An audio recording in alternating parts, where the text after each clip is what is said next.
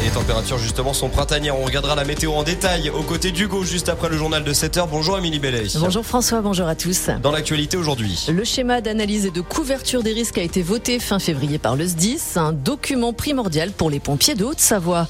L'aéroport de Genève va investir 131 millions de francs suisses en vue d'une modernisation et la Haute-Savoie, terre d'accueil de la Coupe des Nations de football pour amputer en septembre prochain.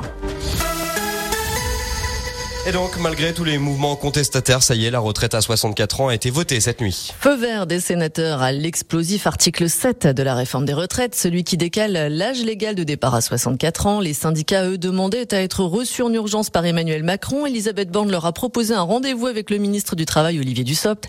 Pas suffisant pour l'intersyndicale qui vient d'envoyer un courrier au chef de l'État. Les syndicats dénoncent le silence face au rejet massif de cette réforme. Prochaine journée de mobilisation samedi.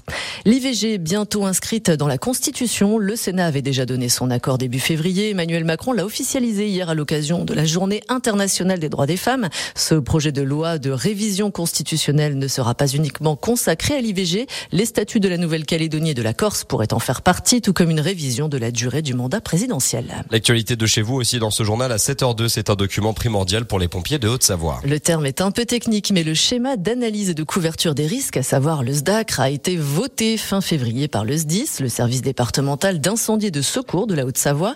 Ce document dresse l'inventaire des risques en tout genre auxquels les secours aux Savoyards doivent faire face pour ensuite déterminer les moyens nécessaires afin d'y parvenir.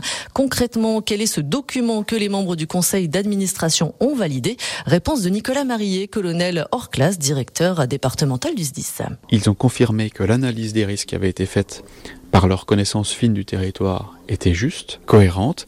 Ils ont ensuite confirmé que les moyens que l'on avait identifiés pour couvrir les risques étaient adaptés au territoire de la Haute-Savoie, à la fréquentation touristique de la Haute-Savoie, mais surtout à la population résidentielle. Et enfin, ils ont validé les huit orientations stratégiques qui seront déclinées dans un second temps pour euh, répondre aux enjeux que l'on se fixe. Et en validant tout ça, ils ont implicitement euh, validé le fait que les services du SDIS travaillent pour élaborer des plans de formation, de recrutement, d'acquisition de matériel et d'adaptation de notre organisation aux enjeux à venir. En temps normal, le SDACR est un document révisé tous les cinq ans, mais compte tenu de la crise sanitaire, le même SDACR était en vigueur depuis 2015. Maintenant que cette nouvelle version a été adoptée, débutent les discussions concernant les moyens techniques, humains et financiers à mettre en place pour respecter le document.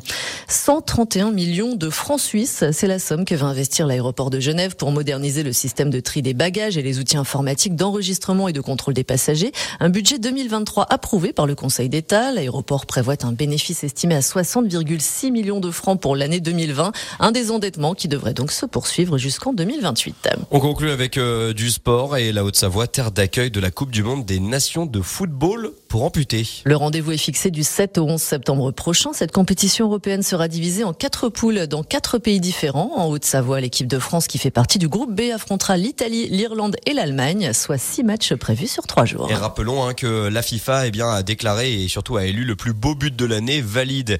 Et donc handicapé euh, par la même occasion confondu, et eh bien justement un footballeur unijambiste polonais. Merci beaucoup euh, ma chère Émilie Bellet, 7h05 sur la radio Mont Blanc, on va sur la météo.